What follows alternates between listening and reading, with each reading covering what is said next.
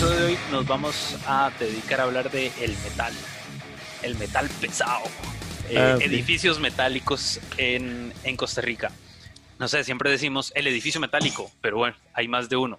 Entonces hoy vamos a hablar exactamente de edificios metálicos. Carpechepe presenta Historias de San José. Antes de empezar el programa de hoy quisiera agradecer a Carlos Gurdián, Camila Vargas, Henry Barahona y Luis Rodríguez que nos han escrito por Instagram para hacernos llegar sus muestras de apoyo. Qué buena vibra que el programa les está gustando. También queremos aprovechar el espacio y la plataforma para eh, comunicar iniciativas que hacen que nuestra ciudad sea un mejor lugar.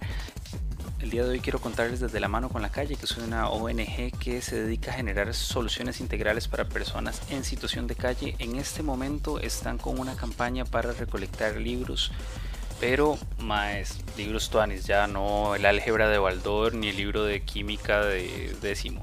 O sea, lleven libros chivas, libros que a ustedes les hayan gustado, que les hayan dejado alguna enseñanza y esto va a ser para una biblioteca que van a inaugurar en el albergue Somos Uno.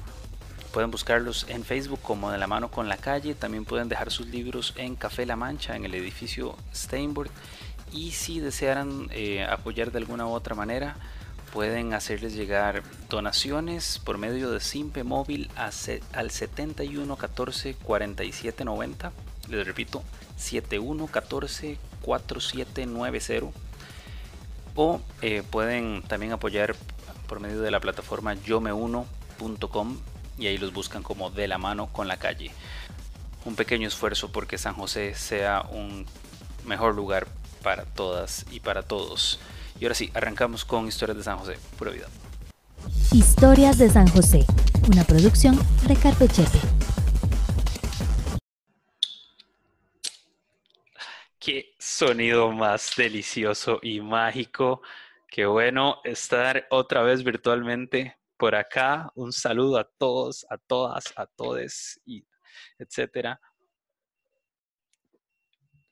Bienvenidos a otro episodio de Historias de San José, el podcast de Carpe Chepe, donde le contamos una historia con una birra, a veces con dos birras, pero no pasa nada.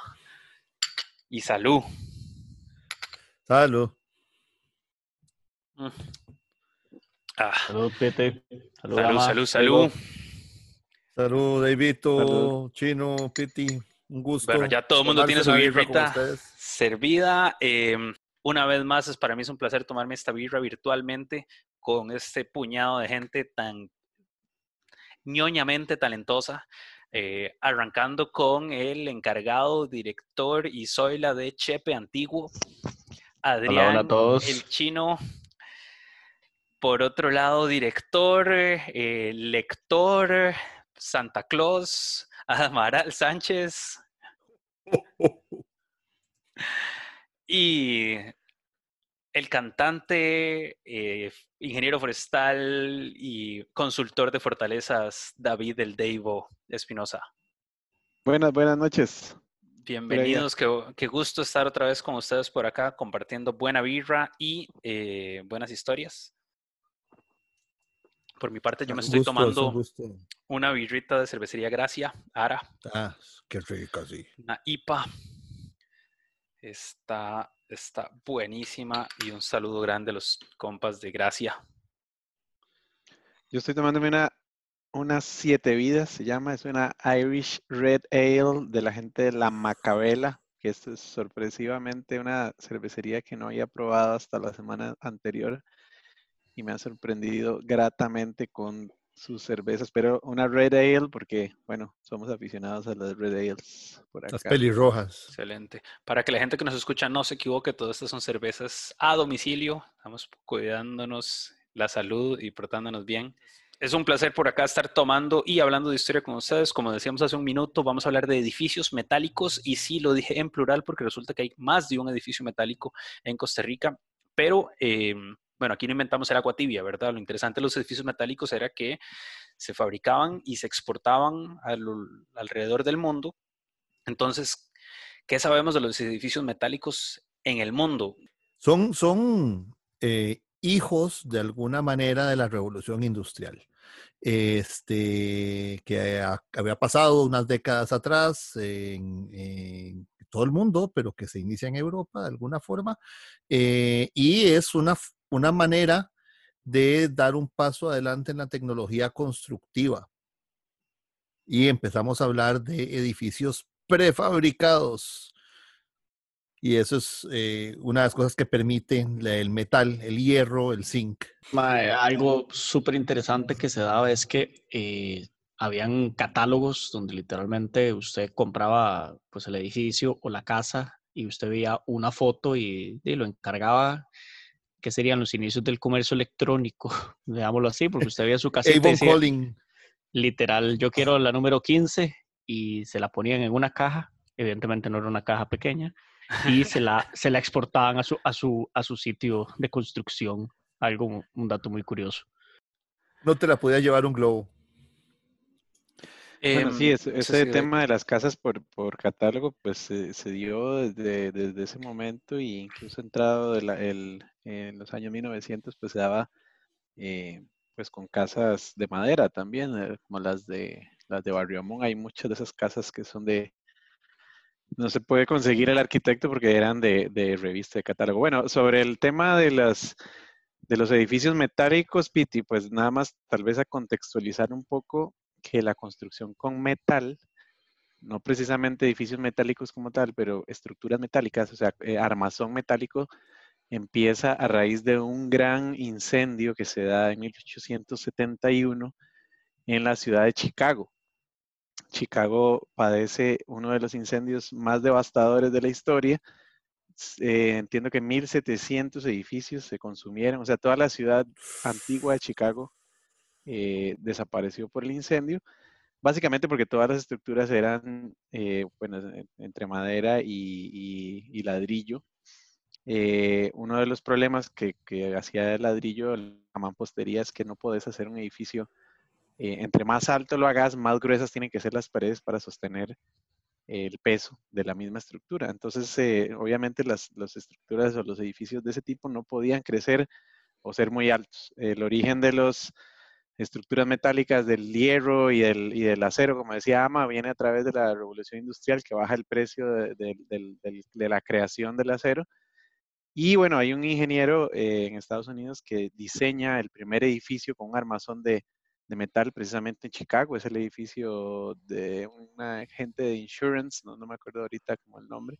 Es un edificio de 10 pisos, pero era totalmente revolucionario porque no había un solo edificio en el mundo de 10 pisos gracias a la armazón metálica. Entonces, lo, lo cuento porque es una, una contextualización de, de as- de en qué momento es que arranca el uso del metal en, en las estructuras. Y vean que estamos hablando de 1873, 74, o sea, Ahí. más o menos unos 20 años antes de, de- de todo lo que vamos a ir comentando en este episodio, pero para que vean que era una tecnología relativamente nueva y nuevamente nuestra sociedad tuvo acceso a esas tecnologías. Por ahí, por ahí era que quería pintar ese, ese dibujo. Dígamelo, chino. Sí, una nota, eh, ya que estás hablando de Estados Unidos y con todo el tema del acero, es, es la base con la que empieza a surgir la, la gran manzana en New York y con la que el gran en- eh, filántropo Andrew Carnegie hace su fortuna. Y menciono a Andrew Carnegie porque gracias a él tenemos la Casa Amarilla, es el que pone los fondos, pero es gracias al acero Dos que veces. tiene dos veces Dos por ve- punto, da la plata dos veces para construir el, el Palacio de Justicia y de todo es con el acero. Él amasa su fortuna con ese acero que por lo visto las raíces empiezan con el incendio de Chicago. Sí, sí, Em, eh, perdón, Piti, por si alguien se lo preguntaba alguna vez que por qué en el Parque España hay un busto de Andrew Carnegie, pues ahora ya gracias a Chino ya lo saben que es porque él donó la plata para el edificio que básicamente está ahí como al lado de su, de su busto.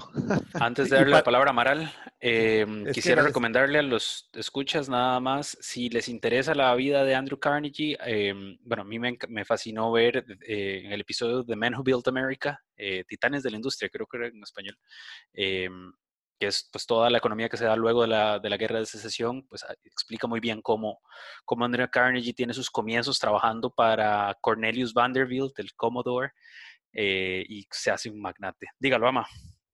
No, no, era que dice Dave que si se preguntaban, que, que lo de Andrew, no, para empezar, si se preguntaban quién era ese señor que estaba ahí al lado de la, de la, Casa Amarilla y si acaso habían visto el monumento. Eso es una invitación más que todo para que cuando se pueda caminar por Chepe otra vez, con libertad, vayan a ver el montón de monumentos bellísimos que tenemos en la ciudad. El tema de Carnegie y su filantropía podríamos conversarla porque también se moría mucha gente en sus, en sus fábricas. Una, una debe ser consecuencia de la otra.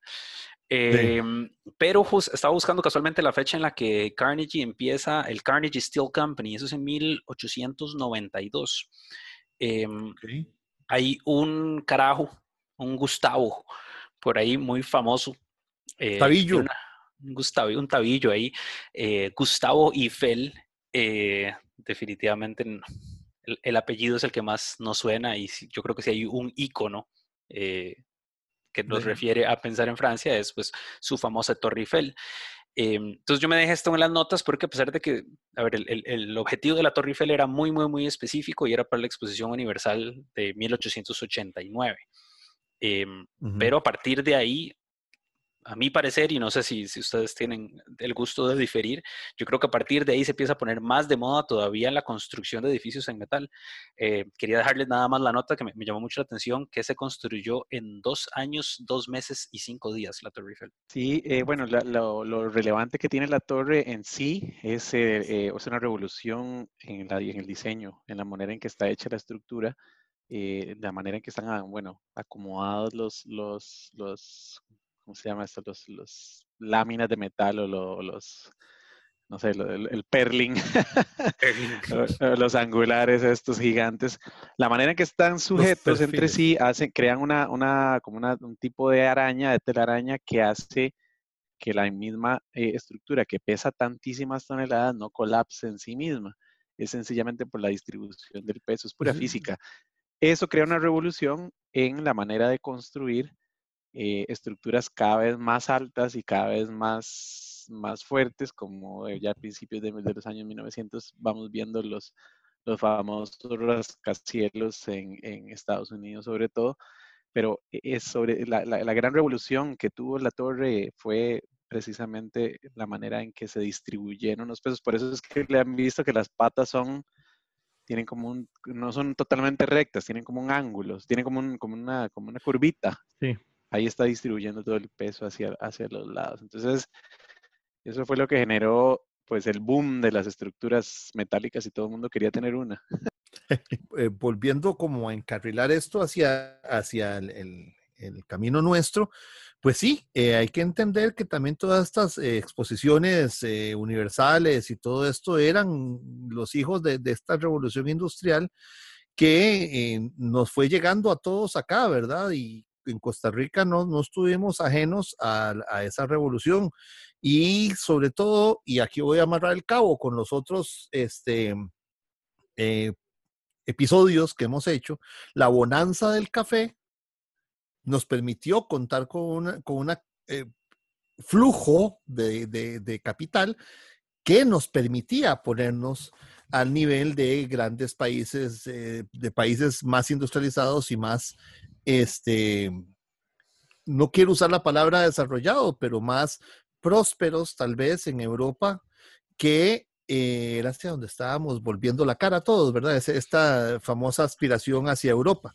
Y eso hace que pues aquí también los vimos allá y aquí queremos. Mae, em, antes de, bueno, tenemos que aterrizar el tema en Costa Rica, en específico en Chepe, pero me parece que el, el de tour por Bélgica es importante. Eh, porque resulta que Bélgica, eh, dice, por lo menos para nosotros se constituye como el principal proveedor de estas estructuras eh, metálicas. Entonces hice una búsqueda ahí sobre los edificios metálicos en Bélgica y el que me salió de primero en, la búsqueda fue Le Forge de So, la fundidora de, de ISO. a ver, esos eran como dos hermanos, según entendí. empiezan el negocio en el 1863, pero la verdad es que en 1885 intentan eh, participar o participan, mejor dicho, en una exposición universal que era en, en Anvers. Eh, y tenían que ser como unas barracas para ambulancias eh, móviles y a partir de ahí es que empiezan como este modelo de, de, construcción que era esta caja metálica y eso se convierte en para, o sea, a partir de ahí es un, me parece un cambio de modelo de negocio para ellos que era fundir y exportar edificios. Em, y bueno, eso va a quedar para nuestros escuchas en las notas del programa, pero eh, eso me lo encontré en una página de monumentos de, Bélgica. Existen todavía, bueno, listan por lo menos nueve edificios hechos en, esta, en la fundidora de eso eh, que todavía existen. Entonces hay Costa Rica, Salvador, Chile, Brasil, México, y ahí pueden buscar los demás, pero eh, definitivamente para ellos el negocio era ese. Y yo siempre como en los tours los, los comparo como con IKEA. Sí, como decía Chino, llega en una cajota y usted ve cómo Steel lo arma. Y ahora sí, lleguemos pero, pero no les metían tornillos extra. Al, yo me imagino que sí. Sí, eh, bueno, me encantaría tal vez resaltar la necesidad del por qué en Costa Rica se buscaron edificios metálicos. Quiero que la gente recuerde, o no sé si lo saben, pero en 1888 hubo un terremoto que básicamente eh, pues devastó la ciudad de San José y, y, bueno, y las ciudades aledañas acá del Valle Central. Entonces, eh, y como sabemos, el tema del, del eh, ¿cómo se llama?, de la madera, pues es, es inflamable. Entonces ahí, eh, bueno, el, el, el, metal nos viene a resolver dos, eh, dos, grandes problemas, que son la sismicidad y la, bueno, la, la flamabilidad o, o, el hecho de que se puedan incendiar. Entonces, se da un, o sea, en el momento justo una necesidad que teníamos en la ciudad de eh, de embellecerla y de todo el tema, pero además una necesidad práctica, una necesidad física.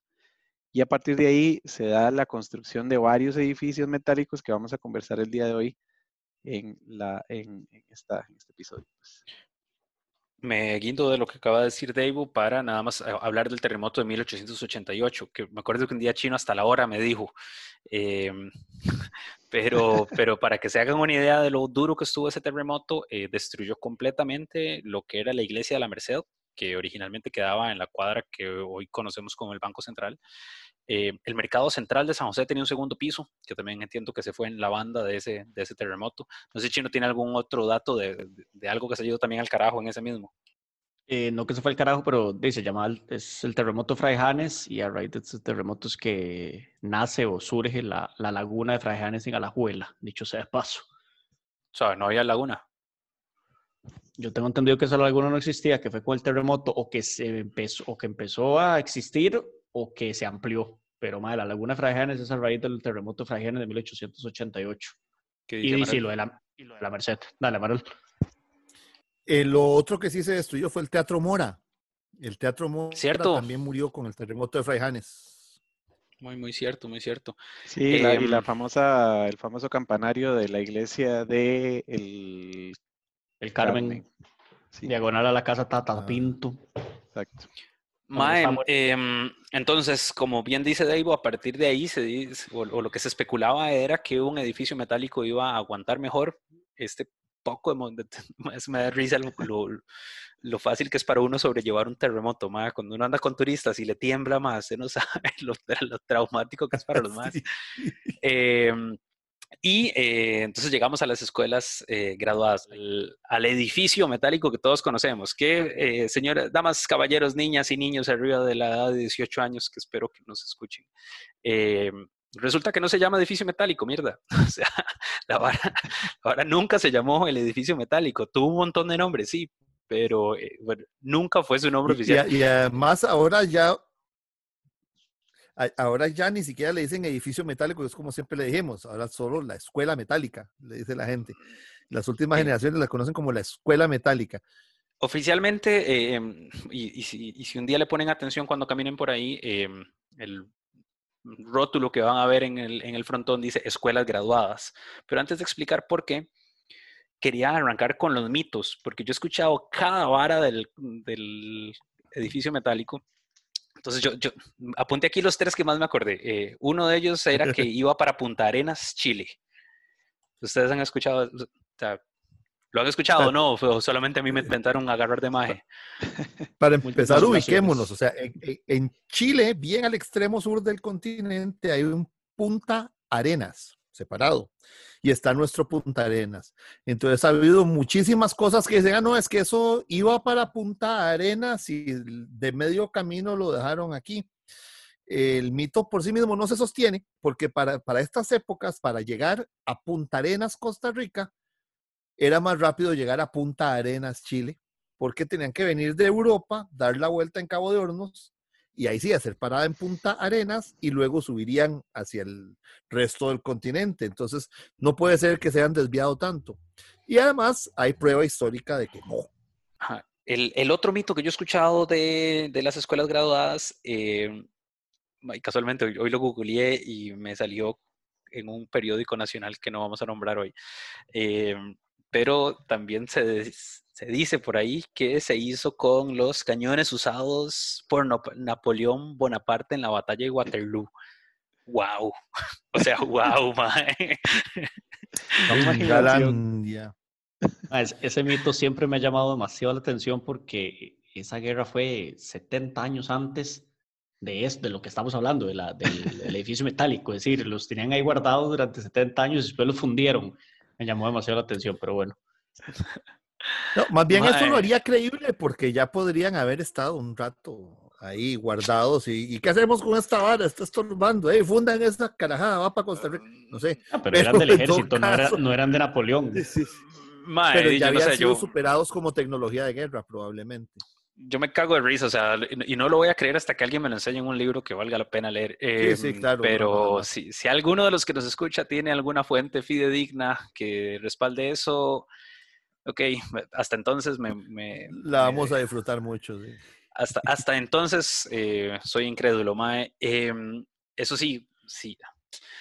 No sé, Mae, o sea, yo, yo, creo que la razón por la que esto, hacemos esta, esta conversación tomándonos una birra es porque a veces uno se encuentra en conversaciones de bar donde hay un zampa guavas que sale con estas varas, mae. Que, entonces, la próxima vez que usted está en esta discusión de bar, que alguien le tire una de esas, usted dígale, Mae, ok, ¿de dónde sacó eso? eh, Y la otra era que, eh, el, bueno, el otro mito que yo he escuchado fue que la diseñó Gustav Eiffel, del que hablamos hace un momentico. Em, y ahí sí me quiero agarrar un poquitico de dos citas que encontré. Em, una fue que efectivamente los talleres de Gustavillo eh, durante mucho tiempo se enfocaron a otras industrias, eh, fueron proveedores de obras públicas en América Latina. Eh, contratación de diseño y prefabricación de edificios y obras civiles, eh, entre paréntesis, especialmente puentes. E incluso encontré citas de, hay una iglesia en actualmente Chile, tengo entendido que era Perú al inicio, que es obra de, de, la constructora de Eiffel, es la iglesia de San Marcos de Arica. Yo estuve hace poco, cuando todavía en el mundo se viajaba, en Cusco, Perú, y el mercado San Pedro en la ciudad de Cusco fue, es una obra de Eiffel, precisamente. Y eh, ya para volver a conectar puntas, hablamos de la herrería, la fundición de Piti, la pronunciación. Yo creo que se pronuncia eso. Para los que nos escuchan, se escribe A-I-S-E-A-U. Pero el francés es muy surreal en la pronunciación de sus. Mm, También en la pronunciación. Entonces, eh, yo creo que se pronuncia eso. Pues para amar esas puntas, uno de los edificios famosos de esta eh, forja, de las que vamos a hablar, es en México, en Veracruz, se llama el Palacio de Hierro de Orizaba y ese era un diseño de Eiffel. Entonces están vinculados. Podría haber quien deduzca o amarre uno de los puntos y diga, bueno, por eso la, escuela metálica, el edificio metálico, las escuelas graduadas pueden haber sido de Eiffel, pero del pastel. incluso estuve leyendo que Eiffel lo habían contactado para que hiciera él las esclusas del canal de Panamá cuando el contrato era de los franceses. Eh, ahorita se me escapa el nombre del cabrón, pero o sea, al inicio el, contrato del canal de Panamá lo iba a hacer el MAC, hizo el, canal de Suez, eh, que era un francés, y, las esclusas eh, las iba a hacer Eiffel. el, el, nombre estaba de moda, porque era... Ah, claro. Sí, sí, weón. Estaba Rockstar. Pero bueno, entonces cambiemos de, em, cambiemos de persona y de diseñador y hablemos un poquito de Charles Thirion, creo yo que se pronuncia así. Eh, Carlos Thirion. Nace en 1838 en Bélgica eh, y se mantiene activo en un periodo este, bastante interesante. Eh, de 1860 al 30, a 1935, con más de un centenar de proyectos y construcciones eh, que le son acreditadas. Este, y pues es considerado un, gran artífice de su época. Dentro de sus principales obras, el Gran Teatro de Vivier es una de sus obras máximas y cúlmines. Y él es, ni más ni menos, que el eh, que tiene a cargo el diseño de las escuelas graduadas antes de, empezarme a, empezar a, desbancar mitos, eh, un par de fechas importantes eh, y para explicar por qué las escuelas graduadas. Entonces, hablemos de educación en Costa Rica, Flash. 1849 tengo que es la primera reforma educativa. Eh, en 1869 la Constitución establece la enseñanza primaria gratuita y obligatoria. Si no me equivoco, eso debería ser la segunda administración de Castro Madrid. Y en 1886, ahora sí, em, la Ley General de Educación Común, que conocemos vulgarmente como la reforma educativa de Mauro Fernández. Eso, en, esa reforma, tal vez una de las cosas más importantes era la creación de las escuelas graduadas. Y para uno es muy normal ahorita porque todos fuimos a un sistema escolar al que íbamos a primer grado y luego segundo grado. Y esa mierda no existía. O sea, la gente iba a un, lo podemos comparar a un sistema unidocente. todos los carajillos iban juntos a, diferentes edades y era un poquitito más básico. Con eso es lo que se buscaba era profesionalizar em, el sistema educativo y eh, básicamente lo partieron en tres niveles, elemental, medio y superior, cada uno de ellos dividido en tres grados. Eh, entonces eran los seis grados que conocemos y había una incompleta de cuatro grados. Eh, también se moderniza que el director, o sea, que el personal tuviera un director y un profesor, un director para cada escuela y un profesor para cada grado. Amaral. Sí, además, eh, estamos hablando que esta es la educación como más generalizada. Eh, eso desde hasta cuarto grado me siento como la gente que se queda con el título de noveno hoy en día, ¿verdad? La otra forma, la otra modalidad educativa que existía en esa época era lo que se llama el sistema Lancaster, que era más eh, elitista, más de las gentes acaudaladas, y que se básicamente era así, bueno, era un gran profesor, un maestro, que le enseñaba de forma directa a los alumnos aventajados, con eh, signo de comillas, porque en realidad eran los hijos de, los más papudos, y estos a su vez tutoreaban a los menos aventajados. Esto era una, un sistema que venía de Europa y que este, era el que designaba quiénes iban a ser los exitosos y quiénes no quiénes eran los hijos de papá que iban a tener los mejores puestos y quiénes iban a ser sus secretarios y sus asistentes, básicamente. Entonces, el profesor le enseñaba al, ricacho y el ricacho le enseñaba al que iba a ser el mando medio. Entonces era muy injusto también, ¿verdad? Y en la que eh, en la otra educación era todo mundo revuelto, una sola maestra para todo mundo de todos los niveles. Entonces necesitaba un punto medio que acercara a los dos extremos de esta educación. Ok, entonces em, yo quería refrescar el, o mejor dicho, explicar el concepto de escuela graduada, porque, eh, como decíamos al inicio, la fachada o el frontón de este edificio, arriba dice escuelas graduadas. Ese fue el primer nombre oficial, pero eh, vamos por partes. Eh, había un señor que se llamaba Buenaventura Corrales que tengo en mis apuntes, eh, que era el oficial mayor de la Secretaría de Institución Pública y eh, fue uno de los impulsores de la institución. Tengo en mis notas que fue el que propuso que se pusiera ahí la escuela. Disculpa, eh, por deducción asumo que su ubicación fue entre múltiples factores. Acordémonos que la escuela, como más adelante vamos a decir, los materiales vienen de Limón, entonces de transportar eso entre más lejos más complicado y eso está bien cerca de la estación del Atlántico. Asimismo está cerca de, zonas residenciales, entonces hace sentido que estuviera ahí, pero estoy, yo apostaría que si por lógica es la cercanía a la estación del Atlántico.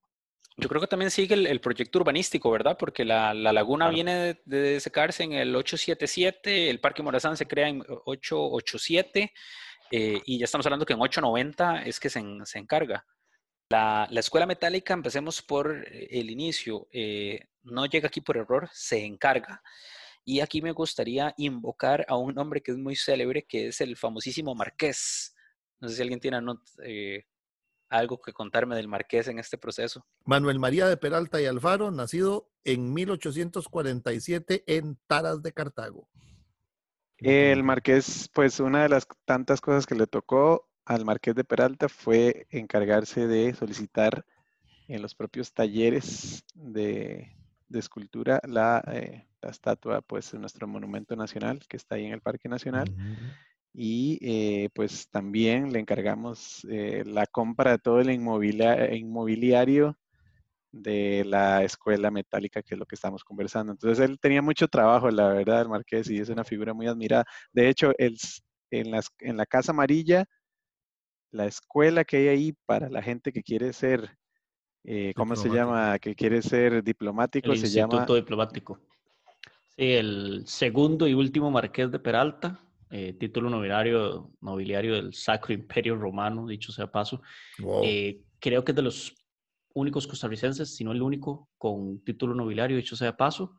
Él apareció en un billete de 50 colones, eh, creo que es la serie anterior a Gaspar Ortuño, y tal y como dijo Dave, bueno, fue un diplomático y el Instituto Diplomático de la, de la Casa Amarilla, bueno, del Ministerio de Relaciones Exteriores, lleva su nombre en honor a él. Eh, entonces, en 1890, que es la fecha que sale en, el frontón, justo abajito de la bella bandera y el frontón de, Minerva, ahí dice 1890, pero es el año en el que se encarga. Las primeras piezas llegan a Limón en 1892. Y aquí quería eh, contar una, frase interesante que me encontré en una, entrevista a Andrés Fernández que, encontré hoy. La, relevancia en, esta construcción es que es el primer edificio escolar público que se manda a construir. Te hace el primer edificio expresamente encargado para que fuera una escuela. El aprobado del proyecto se da durante la administración breve de don Carlos Durán, que es eh, pues de los presidentes más célebres, pero con, una, con, menor estancia en la, en la, presidencia. Y segundo, eh, Henry Invernizio, que era un ingeniero italiano que estaba acá en Costa Rica para la construcción de el Teatro Nacional pues también estuvo a cargo de las obras de esta escuela, entonces eh, pues que se note que había mucha mano también muy, eh, muy profesional a la hora de, hacer la, ¿cómo se llama? La construcción, que era, bueno, eh, Invernicio y Manuel Víctor Dengo, que es el que ya conversamos en otro episodio, pues es el que genera la, la primera planta hidroeléctrica del país. Entonces había, había nombres, ahí no los quería dejar por fuera. El primero de agosto de 1891 se firmó el contrato con la casa constructora actuando como representante Joseph Danley, y, que era uno de los, de los dueños de, de Forge de eh, y en representación del gobierno de Costa Rica, Manuel María Peralta, ministro plenipotenciario de Costa Rica. Eh, y hay otro carajo que nunca había escuchado, Octavio, Octavio Beche, cónsul general de Costa Rica en París. Como decíamos, las primeras piezas llegan a, Limón en 1892. Eh, dato curioso, pesaba mil toneladas esa mierda. lo que se putas mil toneladas.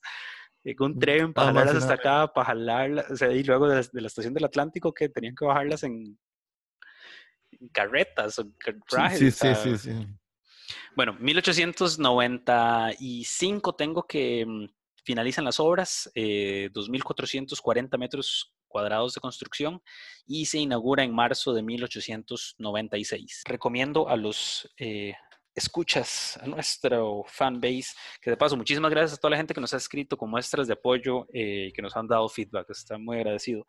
Pero para quien nos sigue, eh, recomiendo muchísimo el libro que se llama El edificio metálico. Em, va a quedar la bibliografía ahí para, para consultar, ma, pero está muy, muy, muy cool. Y em, viene muy detallada la historia del edificio e incluso como la factura final viene. Entonces aquí les tengo el precio eh, convertido a colones. Eh, son 214.495 eh, colones, ya aplicado un descuento de 5%, que se le, que se le hizo. Y creo que el, descuento eh, se había negociado por un retraso que hubo, pero la vara iban a ser 340.100 francos que equivaldrían a 63 mil dólares de aquella época. ¿Cuánto dijiste, Piti? 250 mil colones. 214 mil colones con 495. 214, para que nos demos una idea, el presupuesto del gobierno central en 1900, 1897 andan los 6 millones de colones. Es decir, se gastaron 200 mil colones en un edificio. Uy, hijo puta. Eh, unos 6 eh, años de diferencia y todo, pero para, para más, o menos darse una idea de, las, de, la, de la proporción de la obra. Habría que ver cuántos están gastando en el de la asamblea ahora, pero bueno. Em, lo del 5% viene de una carta que había mandado Peralta diciendo que, que había logrado negociar una reducción de un 5% que equivaldría a 18 mil francos. Em, y recuerdo también, que eh, en este libro se hablaba de que los muebles también los, los iban a, importar, pero al final no alcanzó la guita para hacer la vara. Em, bueno, ya les conté que tienen en el frontón una, una a Minerva o Atenea, la diosa de la sabiduría. Y em, para amarrarme de algo de lo que dijo Deivo, de que la, hipótesis era que los edificios metálicos iban a aguantar mejor los socollones y que el calma, calma iba a ser más, más tranquilo. Eh, así fue. Entonces en 1910 dice, viene ese speech en Cartago que los, los, troza todo. Eh, la escuela eh, graduada número uno aguanta bien el socollón y funcionó como hospital tras el terremoto.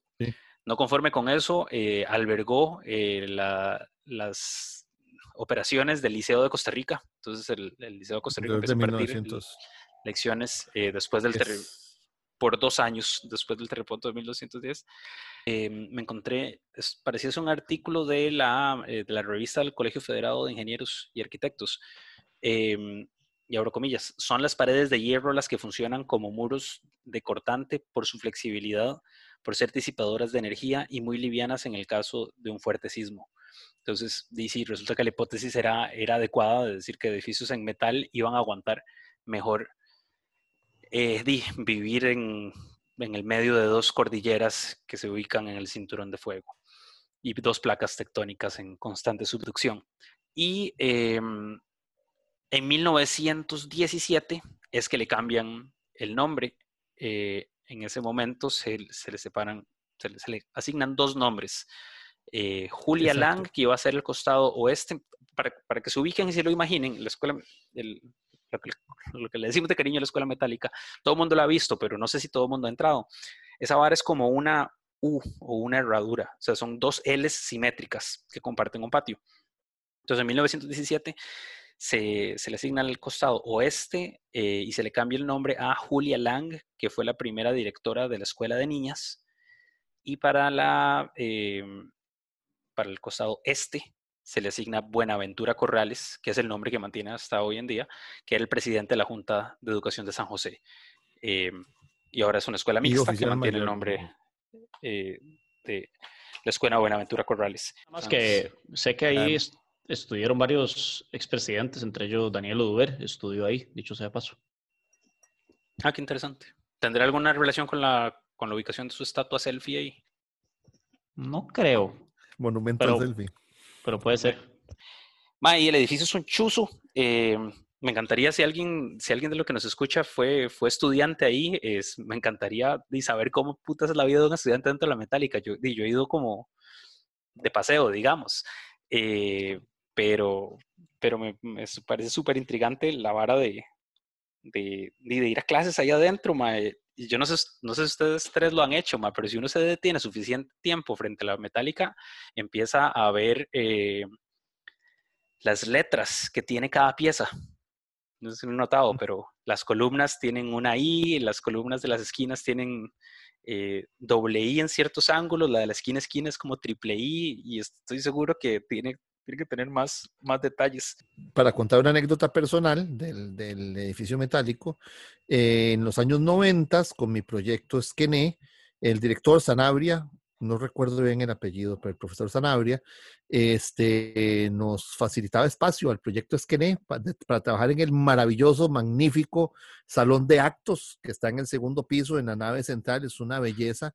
Eh, hago la salvedad de que en esa época todavía conservaba el escenario original y era un escenario con todas las de la ley, tenía un telar, que no sé si los que no conocen de teatro saben qué es, pero es el, es el lugar donde se sube la gente y suben y bajan decorados, y tenía telar, eh, tenía las dimensiones de un, eh, de un teatro italiano, o sea, de verdad. ¿Cuál, época era esa época, Amaral? Cuéntenos. Yo estoy diciendo fue en el año, exactamente, año 1994-95. Y este, el proyecto Esquené hizo números y estábamos negociando con la Junta de Educación, y eh, la, Junta no, la, la Junta de la administrativa de la escuela para utilizar el salón de actos como un teatro en las noches de los fines de semana, pero al final no se, no se cristalizó. Pero entonces para mí tiene un significado personal muy importante, es un lugar hermoso, entonces yo sí estuve ahí, como vos decís, viendo las letritas de las estructuras más de una vez, entrábamos a las seis de la tarde, salíamos a las nueve y media, diez de la noche, este, casi que todos los días de la semana, entonces era como si fuéramos estudiantes del proyecto nocturno, que en esa época, también un dato interesante, era un colegio nocturno secundaria para personas no oyentes. Interesante.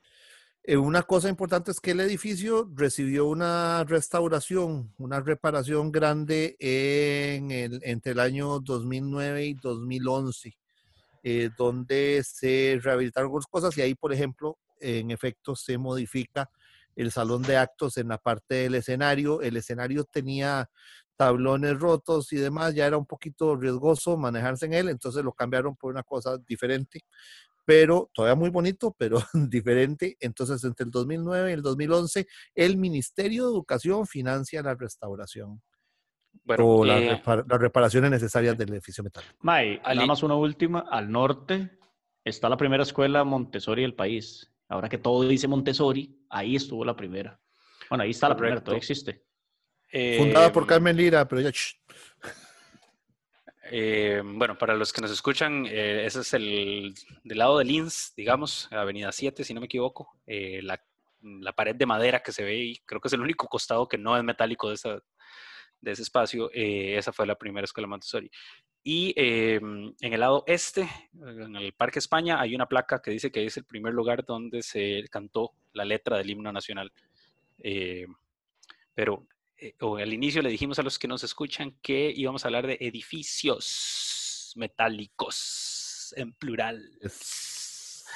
entonces, vámonos unas cuadras hacia el oeste, eh, lo que conocemos ahora con el boulevard como el Boulevard del Correo, que es calle 2, eh, entre Avenida Segunda y Avenida Central, un edificio chivísima, azul, en el medio del bello caos que es San José y todo el reggaetón y sus tiendas de cachivaches, eh, cuesta que la gente vuelva a ver para arriba, pero resulta que hay un edificio eh, de un azul intenso con un balcón mudéjar bellísimo que conocemos como el Alhambra.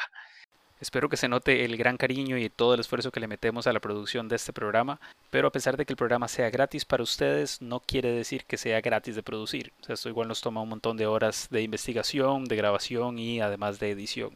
Así que esto es una pequeña pausa comercial. Yo creo que todo el mundo está muy al tanto acerca de la crisis eh, del calentamiento global y todo el mundo está ahora como muy consciente acerca de reducir su huella de carbono y casi que siempre pensamos solamente en hidrocarburos. Pero que tanto le han echado jupa a la huella carbono de su uso digital. Ojo, esta vara, me encontré que em, el consumo de energía de, en Netflix solamente de la gente que vio Bird Box equivale a que un carro hubiera manejado 146 millones de millas. Solo esa única película y solo en una plataforma Netflix. Stranger Things, la temporada 3, equivale a haber conducido 420 millones de millas. más demasiado, demasiado rajado el consumo de energía que tienen nuestras actividades digitales. Afortunadamente existe la gente visionaria y la gente responsable y mejor aún cuando son emprendimientos locales.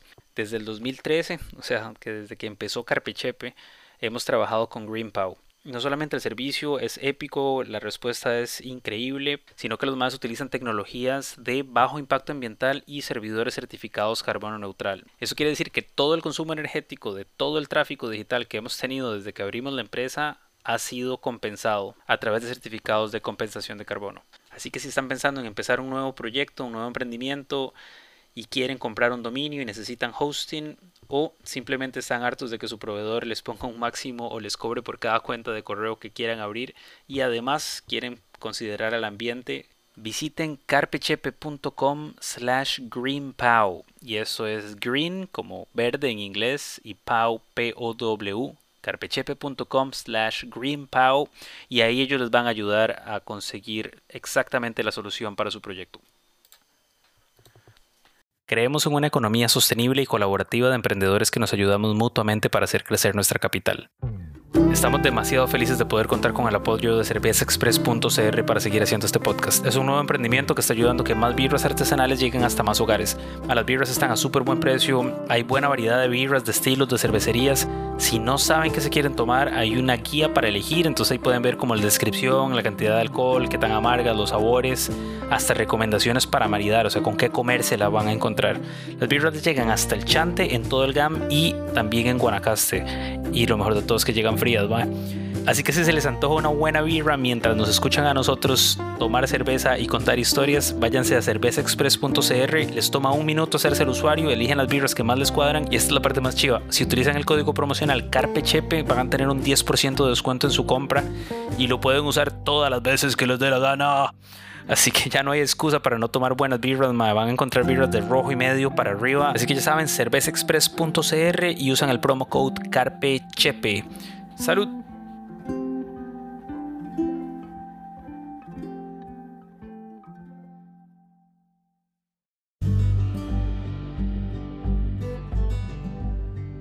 Espero que estén disfrutando el programa, que estén aprendiendo y que se hayan reído de alguna de las tonteras que se nos salen por ahí. Recuerden que si nos quieren apoyar a seguir haciendo este programa y llevar hasta ustedes nuestra investigación y nuestro trabajo de edición, pueden hacerlo en Patreon o patreon.com slash carpechepe y convertirse en un patrocinador de Historias de San José. Hay diferentes planes de patrocinio, desde un dólar semanal en adelante y cada uno de ellos incluye cosas diferentes como poder votar y escoger los temas o tener la versión del show sin anuncios. Así que ojalá nos puedan apoyar seguimos con Historias de San José. ¿Quién se manda?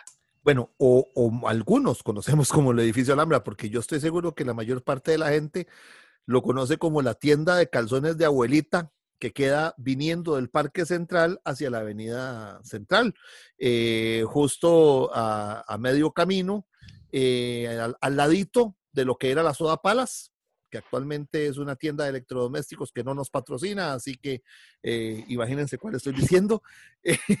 y enfrente, precisamente enfrente de donde estuvo la casa de don Juanito Mora, eh, que tanto hablamos de él ya en otro episodio. Bueno, en, dicha propiedad sobre, actualmente se conoce como el Boulevard de los Correos, en ese entonces se llamaba la calle del Congreso, porque ahí queda el Congreso, eh, perteneció a un tal Isidro Lekowicz. Lo interesante es que ahí estaba el, el, consulado de Estados Unidos en el segundo piso de un edificio. Y un incendio en 1892 destruye la propiedad. Destruye, bueno, quema varias propiedades, pero entre esas destruye esa propiedad. Y un tiempo después, la propiedad es construida por Ramón Rojas Troyo, quien es el que construye el edificio que hoy día todavía está ahí, que ya tiene 115 años aproximadamente. Y yo quiero hacer una, cuñita ahí sobre este señor José Ramón o Ramón Rojas Troyo. Me encontré esta cita que dice que en 1881 compra la hacienda Guayabo. Para que nos ubiquemos bien, hay unas excavaciones en la hacienda Guayabo y se excavan algunas tumbas prehispánicas, de las cuales se obtuvo la llamada piedra de los sacrificios, que es una de las cosas más importantes. O sea que hoy por hoy esa propiedad es lo que es el monumento nacional Guayabo.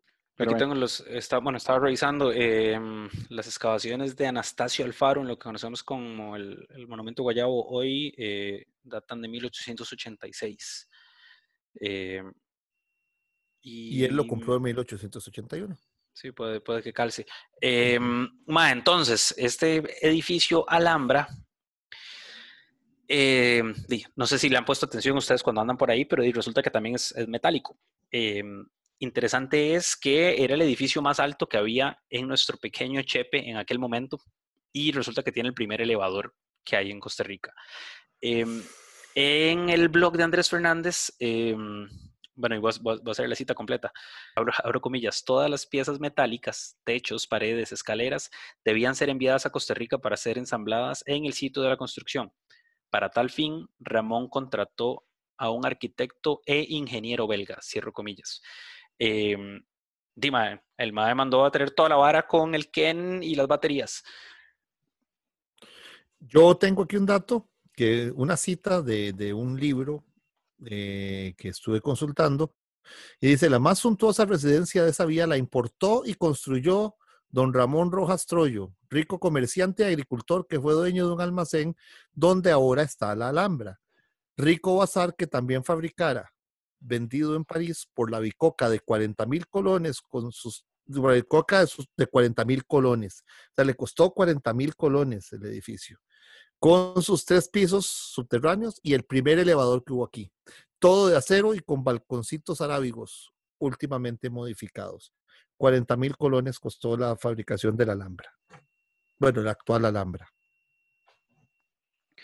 Em, y eventualmente, yo, no encontré la fecha de cuándo es que eh, Ramón Rojas vende a Elías Pajés.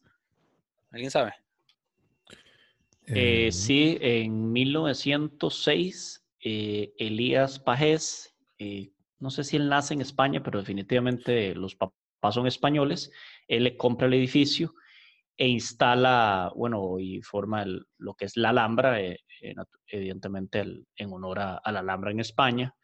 Y algunos se preguntarán, bueno, le suena, bueno, el apellido y el nombre. Elías Pajés es el dueño o fue el dueño de la casa que queda sobre Avenida 7, todavía existe, donde está la, casa iluminada, si no me equivoco, y el café, rojo.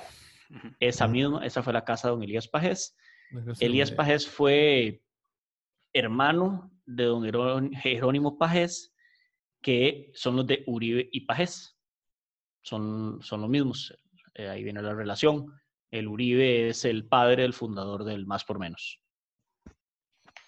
Muy bien. Ahí en las notas les voy a dejar también un, pequeño anuncio de, lo que se vendía en la Alhambra, pero para quien nos escucha y va manejando y no puede consultarlo en este momento, se los leo. Eh, bueno, no sé si más bien Amara lo puede leer con su voz de locutor. Ok, vamos, a, eh, vamos a regresar aquí. La Alhambra, Pajés y compañía tiene el gusto de ofrecer a su numerosa clientela magníficos géneros de drill, casimir, lana y algodón, bailas y trapiches de hierro, ron negrita, vinos, coñacs de acreditadas marcas, etcétera. O sea, ¿qué putas no vendían ahí, güey? o sea, madre, pasó, brincó demasiado rápido. Calzones de, abuelita no los vendían. Madre, pasó demasiado rápido de Casimir a Pailas a, a coñac, El estilo arquitectónico del edificio de la Alhambra es un estilo ecléctico. Bueno, en realidad todos los, la mayor parte de los edificios de, San José y de Costa Rica son eclécticos, no son estilos puros, pero este mezcla un neoclásico con un neomudéjar. Ahora, ¿cómo se come eso? ¿Qué es neomudéjar? Mudéjar es esta arquitectura e influencia arábiga española. Cuando vuelvan a pasar por ahí, vean para arriba y van a ver el rasgo mudéjar más importante de ese edificio, que es este balcón central lindo, lleno de arabescos y cristales de colores. Eh, se llaman balcones canarios. Y esos eran así cerraditos porque era donde las esposas de los, de los moros podían asomarse a ver el mundo sin ser vistas para afuera, para adentro. Porque recuerden que las mujeres eh, en algunas tradiciones, en algunas religiones, no pueden mostrarse a sí mismas hacia el exterior. Ahora, eh, que alguien me corrija, pero estos balcones canarios vienen de las Islas Canarias o son de pajaritos, ¿verdad? Son de las islas. De las islas. De las Islas Canarias, pero recordemos que las Islas Canarias pues tenían los, no, no, los musulmanes pues eh, cuando, no. cuando tenían la parte de la, de la península sí. ibérica, entonces pues eh, sí, pero de ahí es donde viene. Ahí No, les la- queda la alhambra sí. para cuando quieran pasar y pegarle un, un knock knock a las paredes metálicas. Eh, es otro bello edif- edificio que pasa desapercibido. Eh, nada más antes de ya para pasar la página, que, que la gente entienda que son dos tipos de, de método metálico edificios muy diferentes, el de la escuela metálica y el edificio de la Alhambra, porque eh, si, bueno, obviamente si lo vemos es evidente que el, el del- el de la escuela metálica pues son como unas planchas eh, puestas eh, a lo largo de unas columnas, que es como el esqueleto, mientras que este otro, yo lo consulté por ahí, es obviamente láminas también con, eh, se van a ver unos grandes remaches que ustedes ven desde afuera del edificio, eso es lo que denota que el edificio es metálico y además es una mezcla de, de las planchas metálicas con ladrillos. Entonces, si se ingresa al primer piso, todavía se puede observar en el techo del primer piso esa, esa, esa, esa, digamos, esas juntas entre el, el, eh, ¿cómo se llama? los ladrillos y el metal. Entonces, es metálico en sí, pero las dos técnicas son distintas. eh, avancemos en la lista. El siguiente es uno que todo el mundo ha visitado en algún momento, mínimo en una excursión de escuela fueron, eh, y si no, le han pasado a la par. Pero no sé si han notado que tiene una parte metálica, y es nuestro querido y famoso Teatro Nacional. Bueno, la cúpula que eh, gravita, vean qué bonito que hablo, sobre el escenario del Teatro Nacional y que permite lo que les mencionaba antes de los telares y todos estos mecanismos, este es también una estructura metálica prefabricada, importada, adivinen de dónde. Belga. Bien. Exactamente, exactamente. Está hecha de 2.127 láminas de zinc puro. eh, Mierda. Zinc puro. Que está eh, acomodado sobre una estructura de madera. Eh, y por supuesto eh, fue importado y, y- ensamblado durante el- estos siete años en los que se construyó el Teatro Nacional de 1890 a 1897.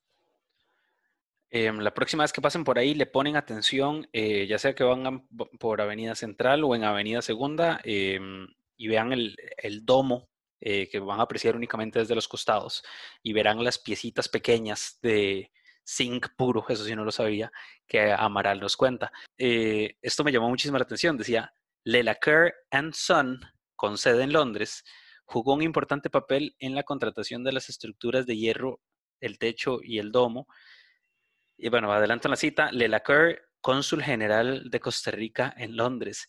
Y Dima, obviamente flipé porque hace unos episodios habíamos hablado de un cabrón de apellido Lelacure que llegó aquí y se llevó un montón de café prestado, con, dejando el perro amarrado.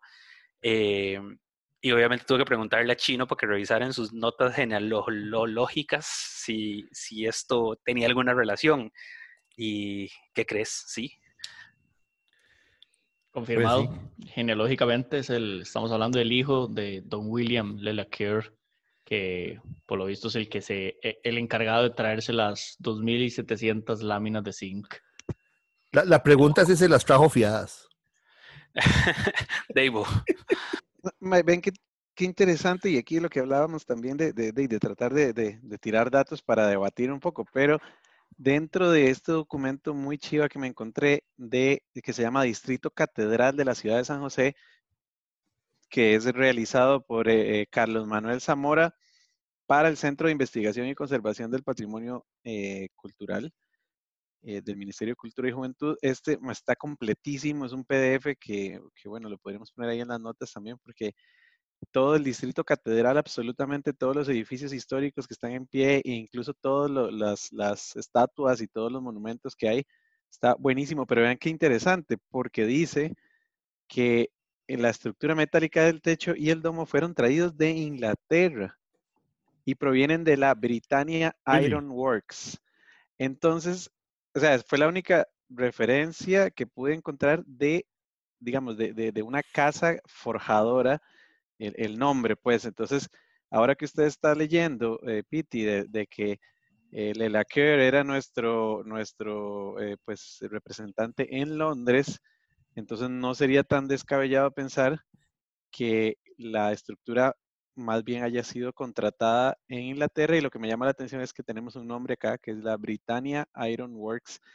No sé en, los datos, en, las, en lo que tienen ustedes de, Bélgica, si viene quién lo contrató y, cuál era la forjadora. Entonces, porque sería bonito pues pelear, poner a pelear esos dos, esos dos datos.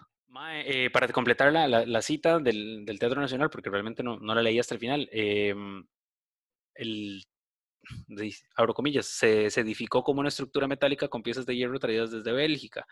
El techo y el domo fueron diseñados por la Dirección de Obras Públicas, como dice Daivo, y el material fue suplido por una empresa británica. Ah, Entonces, sí, las, las, las, piezas vienen de Britania. No, Britania, no sé si se puede decir Britania. Britania me suena a 1984.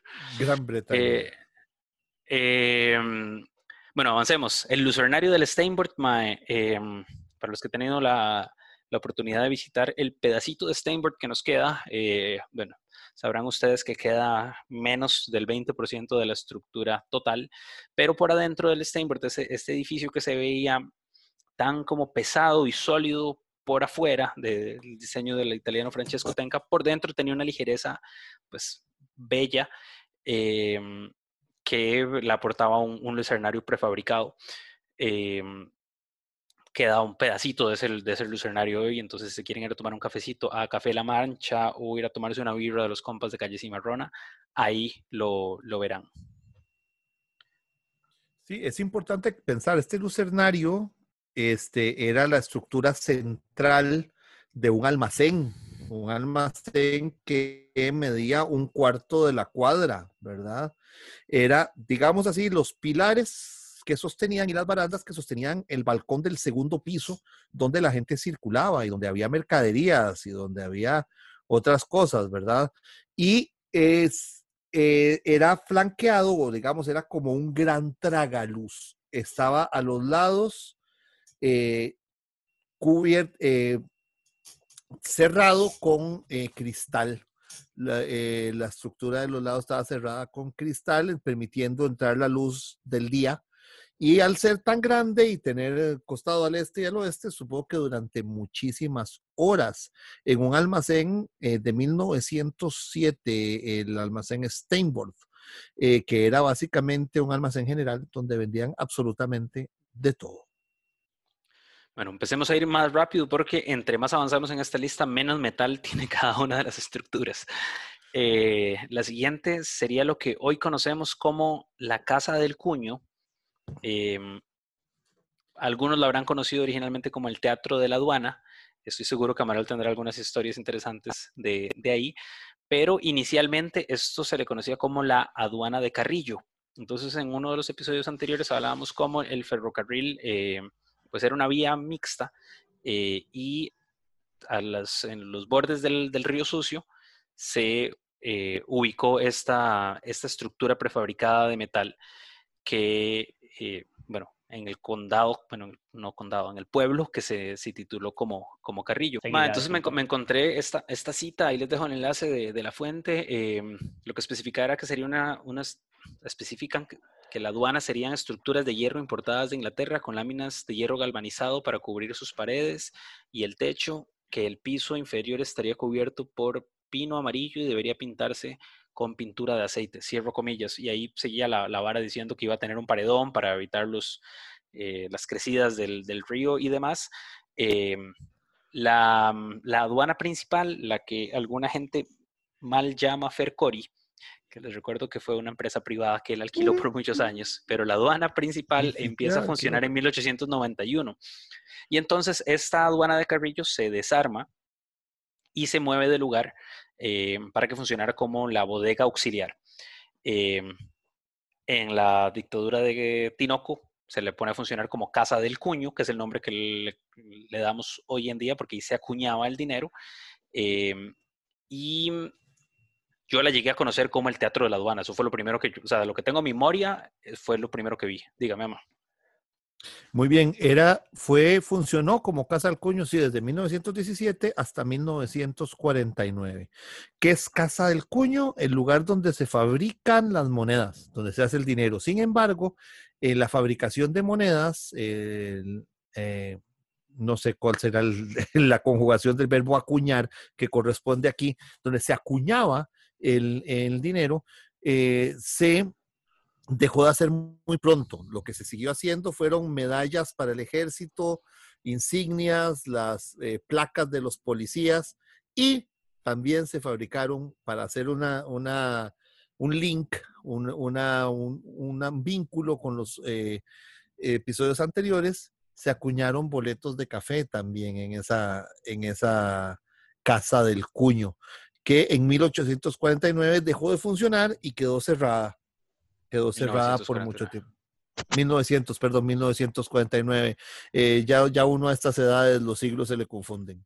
Mae, em, para, el, para quien nos escucha, si no le han puesto atención, un día pasen a pie por ahí y verán que todavía tiene las chimeneas con las que se derretía eh, el metal. Em, la, dígame, Deivo. No, solamente recalcar que, bueno, es una de las grandes rescates arquitectónicos eh, recientes, porque, bueno, yo lo que recuerdo ahí, y si alguien tiene el, bueno, el infortunio de buscar Teatro de la Aduana eh, eh, antiguo, era básicamente lo que está ahora dentro de, esa, de ese edificio de cristal tan bonito y restauradito y todo, eso era forrado en latas de zinc y ahí adentro ensayaba la compañía de teatro. O sea, yo no me puedo imaginar el calorón, primero que todo. Y segundo, era fibrocemento era. Lo feo que se veía ese, ese porque era, era ver un, galerón, un galpón que le llaman ahí. y, y, creo que, bueno, es hoy en día uno de los edificios más bonitos, si lo ven estéticamente, esa combinación entre arquitectura moderna con una arquitectura de, de incluso de hace más de 100 años. Entonces, es esa, esa fusión entre arquitectura moderna y antigua que es poco vista en Latinoamérica. Entonces, es, que tiene un valor muy, muy, muy, muy estéticamente muy bonito. Estoy completamente de acuerdo. Y sobre todo, le, bueno, le rescato muchísimo que la creación de ese segundo piso, mae, eh, generó un, un, uso del espacio pues, chivísima. Además, usted no tiene, usted nunca se presentó ahí, ¿no? No tiene recuerdos de escena. En defensa del Teatro de la Aduana, por supuesto que actué ahí, pero en defensa del Teatro de la Aduana, era sobre todo fibrocemento, este, y no, no se veía tan mal, era sencillo, era plano, sí, no era un teatro lujoso, pero sí fue el teatro más moderno de San José y de Costa Rica por una, su buena década y media. Este, ahí me presenté en varios espectáculos, eh, recuerdo gratamente Los Albañiles de Vicente Leñero, dirigido por Remberto Chávez, eh, pero un escenario sobre todo era un teatro muy versátil y tenía una capacidad grande que superaba los 300 espectadores, lo cual para un teatro que no fuera el Nacional o el Melico era un montón en esa época.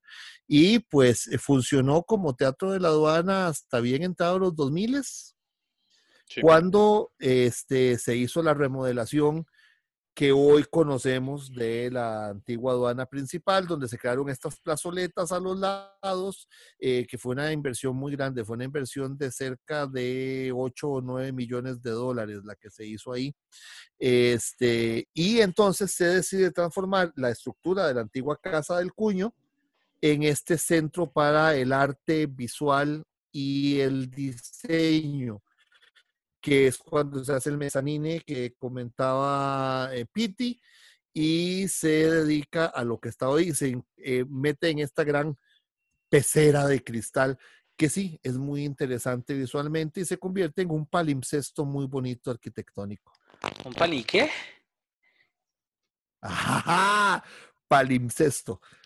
El palimpsesto es un concepto, es un concepto que eh, se acuñó cuando descubrieron las tabletas eh, de arcilla sumerias y, asirias, donde los majes escribían una vara y luego le pasaban una capita de arcilla para escribir otra.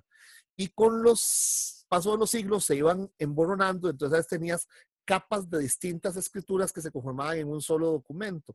Entonces, un palimpsesto es, eh, en el postmodernismo, que esa estructura es muy postmoderna. Es, eh, estas cosas que dejan ver capas de distintas épocas de la historia. Entonces, por eso eh, es una cosa muy, muy interesante. Mae, em, entonces, para, para, apurar un poquito el paso, porque yo creo que nos hemos emocionado mucho con tanto metal, em, una más en Chepe, que y es una conocidísima, creo que todo el mundo la ha visto, le ha pasado al frente, que es la Alianza Francesa. Pues no tiene tanto metal, pero tiene metal. Eh, entonces, eh, Barrio Amón lo, lo, cubrimos en un, por encimita en un episodio anterior. Eh, la casa de la, de la, Alianza, tengo entendido, aquí me puede corregir alguien si tiene diferente, se construye entre 1895 y 1896 pero lo que nos compete, lo que nos atañe en esta conversación es su parte metálica, que es una cubierta, eh, aparentemente encargada a Bélgica, em, de estilo victoriano con unas decoraciones Art Nouveau. Y tiene unas buhardillas que son como unas ventanitas hacia los, hacia los lados, que son neobarrocas francesas. Creo que hay bastante para hablar de, esa casa. Eh, hay un saludo a la Alianza Francesa, en la cual fui un pésimo estudiante, pero bueno, me gano la vida en francés hoy en día. Em, Grecia, bueno, vamos, vamos a salirnos, vamos a hacer una excepción porque este programa se llama Historias de San José. Eh, pero bueno, el tema de los edificios metálicos nos llevó a pasear. Antes de dejar la ciudad más, eh, yo tenía una, una, nota aquí que debía haber tirado cuando hablábamos del Teatro Nacional, pero eh, la iglesia de The Good Shepherd, que, la, la primera iglesia de The Good Shepherd, que se, tengo entendido, se construye, la primera iglesia protestante de Costa Rica se construye cuando muere William Lelacour y aparentemente la primera versión del edificio era todo metálico. Eh, luego se vuelve a reconstruir en 1937, que es la actual ahí, diagonal a la Plaza de las Garantías Sociales, a la par de un McDonald's. Exacto. Exacto, eso, es eh, lo que, eso es lo que iba a preguntar, es esa, la, la, la primera iglesia anglicana de Costa Rica. First Protestant Church in Costa Rica, lo que tengo. Sí, pero, pero es, es, es protestante anglicana, los episcopales que llaman. Anglican este, tiene toda la razón. Sí, este, curioso, era, era toda metal bien. Pito, Hoy voy arreando esta conversación para afuera. Eh, y vámonos a Grecia, sí, rapidillo, madre, porque eh, la iglesia de Grecia, a pesar de que no nos tocaría como ni como provincia, ni siquiera, eh, pero es una, es una, iglesia con una historia vacilona em, y, bueno, pasa que la iglesia que había en Grecia también se despichó por un, por un terremoto, por un temblor, em, y entonces se decide que querían una iglesia también en metal y resulta que esta la mandan a traer con la suerte de que las piezas llegan al mismo tiempo que llegan las, partes de las escuelas graduadas. Em, y, pero con la diferencia de que no vienen de la misma fábrica, también vienen de Bélgica, pero esta viene de otra fábrica que se llamaba Dressé aux Ateliers de la Société de Couillet. Eh, yo tengo un dato curioso, tal vez para hacer lo que me gusta a mí de atar, cabos y unir puntas. Hemos hablado de la bonanza del café, pero esta zona es muy importante en el país, lo hablamos en uno de los últimos episodios, porque en Grecia se ubica ahora la Fábrica Nacional de Licores, ¿verdad? Y, y eso era para hacer más cercana la producción de azúcar, de caña de azúcar a la pura fábrica. Pues una de las cosas que generó los fondos para poder hacer importar esta iglesia fue la bonanza de la industria de la caña de azúcar, el café y el trigo, pero la caña de azúcar estuvo involucrada ahí también. Entonces, para que vean que todo se junta, todo tiene relación. Ok. Mae, entonces los chunches llegan a 1892 mm, a Limón, los mueven en ferrocarril hasta La Juela, pero ahí sí, papá, póngale, porque lo demás lo tuvieron que hacer en carretas, weón. Fuck, ma, imagínese mover un hijo de puto edificio en carretas, ma, eran 21 kilómetros en un barrial. O sea, eran, barriales, ma. El papel está lloviendo, ma. Em, bueno, luego las, las, varas llegan a lo que es hoy el Parque de Grecia y ahí quedan sin poder armarse. Eh, pasan más de dos años, eh, aparentemente, ahí en la plaza.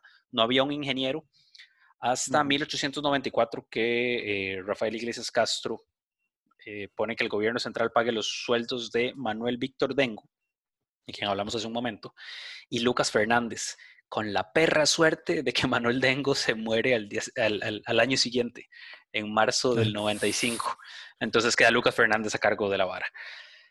Em, luego encontré dos eh, licitaciones interesantes que tal vez chino pueda aportar algo, pero en dos licitaciones eh, diferentes se le adjudicaron a Lorenzo Durini para, por un lado, la contratación del mosaico y por otro lado las ventanas. No sé si Dave o Chino quieren tirar algo ahí. No, bueno, yo quería tal vez contextualizar que la, necesidad nuevamente, lo que hablábamos de, los terremotos, eh, el terremoto de Fraijanes que hablábamos dañó severamente la iglesia que había ahí antes, entonces, eh, pues de ahí es donde viene la, la, necesidad y la venta de la idea de, bueno, pongamos una iglesia que sea metálica. Otro eh, dato interesante que recopilé por ahí es que el diseño que ellos querían era neoclásico y fue, eh, ¿cómo se llama? El, el, que hay ahora, que es neogótico, que bueno, por dicha, que se los cambiaron, fue ya en Europa. Yo me imagino que seguro fue como, esto, es, esto es lo que hay, ma, ahorita, entonces si, si nos dan un chance les podemos hacer la neoclásica, pero si quieren llevarse esta, ya, ya, ya, ahí está. Yo me lo imagino así. Entonces, esta es la que tengo. Deme, deme eso. aplica, para Amazon Prime. Agarrándome de ahí, agarrándome de ahí, este, es, neoclas, es neogótica, parecido a como es neogótica la iglesia de la Merced en San José.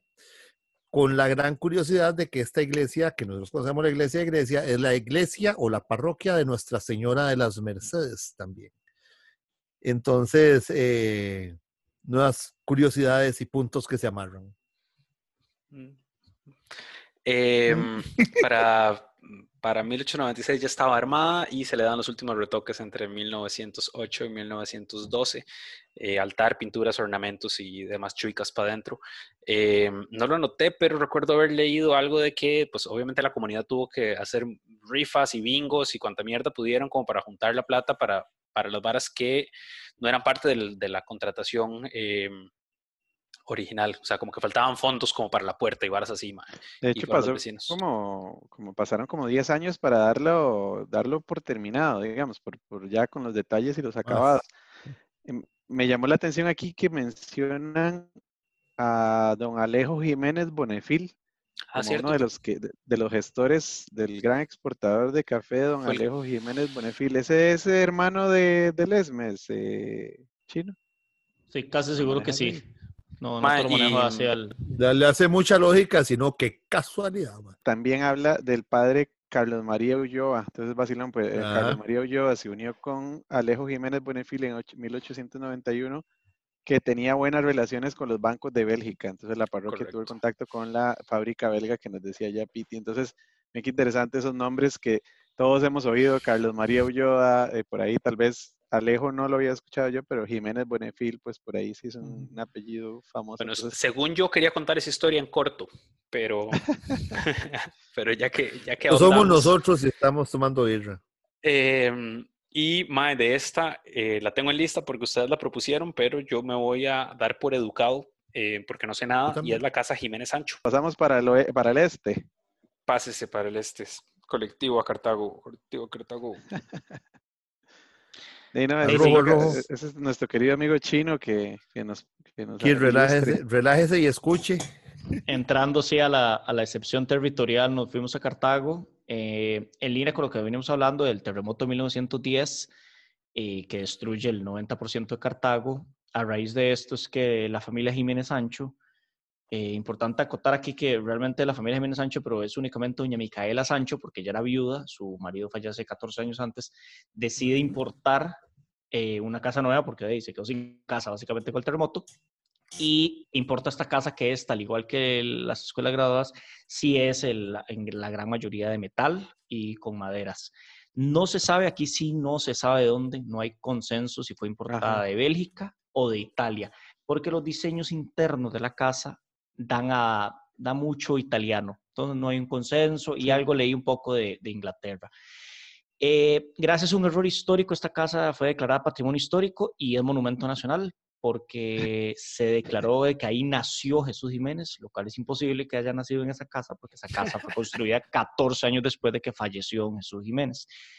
Eh, que nació en el sitio, hay fuentes de que dicen que no, que nació 200 metros al este, donde es actualmente la escuela Jiménez, eh, Jesús Jiménez Zamora. Lo importante es que esa casa sí pertenece al, al abuelo, al padre de, de, don Jesús Jiménez y puede dar a, interpretaciones de ese tipo. Algo muy interesante de esta casa es que ahí se celebraron dos matrimonios, tiene una capilla interna y se celebran dos matrimonios.